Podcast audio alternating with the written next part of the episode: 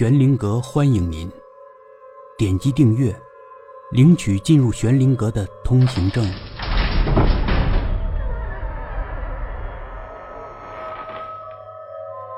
皮皮与狐仙第一集。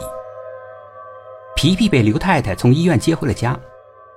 刘太太在河边发现了漂在水中一动也不能动的皮皮，她救了他。当皮皮管她叫妈妈的时候，她母性泛滥，不顾医生的劝阻，坚持要把皮皮接回家。至于她老公，没发表什么意见，凡是刘太太决定的事情，她老公都不敢有另外的意见。但是皮皮的确是个特别的孩子，非常非常。非常的特别。皮皮本来只是只矫健的青蛙，吃了大黑蛇炼的千年的内丹，变成了人形，来到了人类的世界。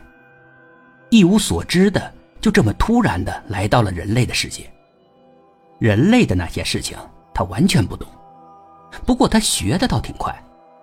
他非常的聪明，说过一遍的词，他基本上都能学会。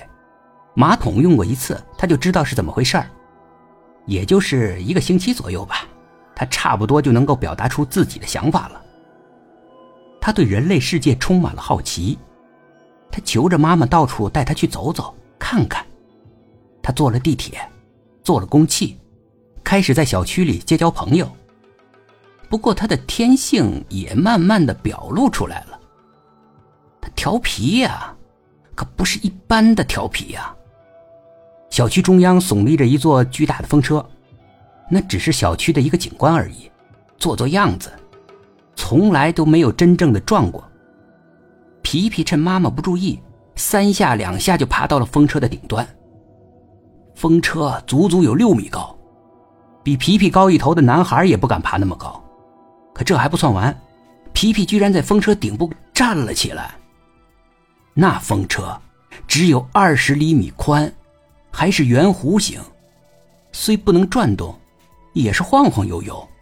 可皮皮就在那么小的位置上站起来了，站直身体，大笑着，向小区里过往的人们招手。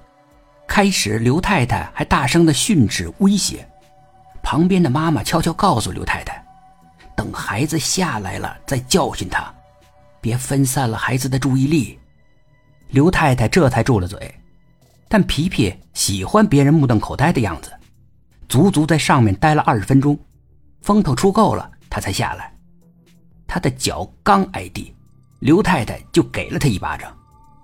这是皮皮第一次挨打，他的笑不见了，脸色变得阴森。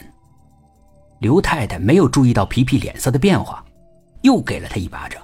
刚才多危险呢，稍不小心就会掉下来，小命就没了。以后不能再干这么危险的事儿了，明白吗？刘太太吼，甚至有点气急败坏。皮皮这才明白，妈妈打他不是伤害他，而是怕他被伤害。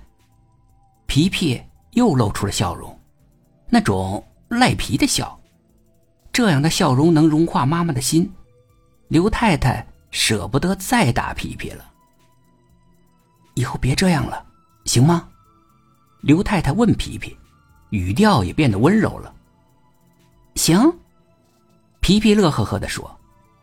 皮皮答应的倒挺快，没两秒钟他就忘记了他的承诺。他只是个贪玩的小孩儿。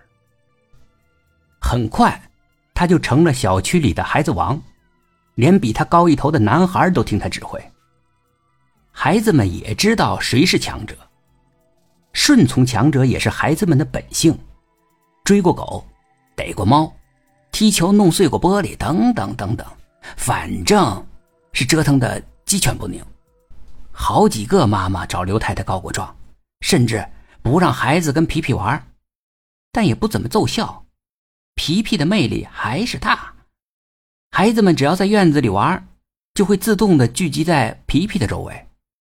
刘太太甚至想把皮皮送进幼儿园。好好的管教管教，反正她承认她是管不住皮皮。为了少让皮皮这个孩子在小区里惹麻烦，刘太太经常领着皮皮去外面转。刘太太也只有这个法子了。本集故事播讲完毕，更多精彩的故事，欢迎到天空之城的主页收听。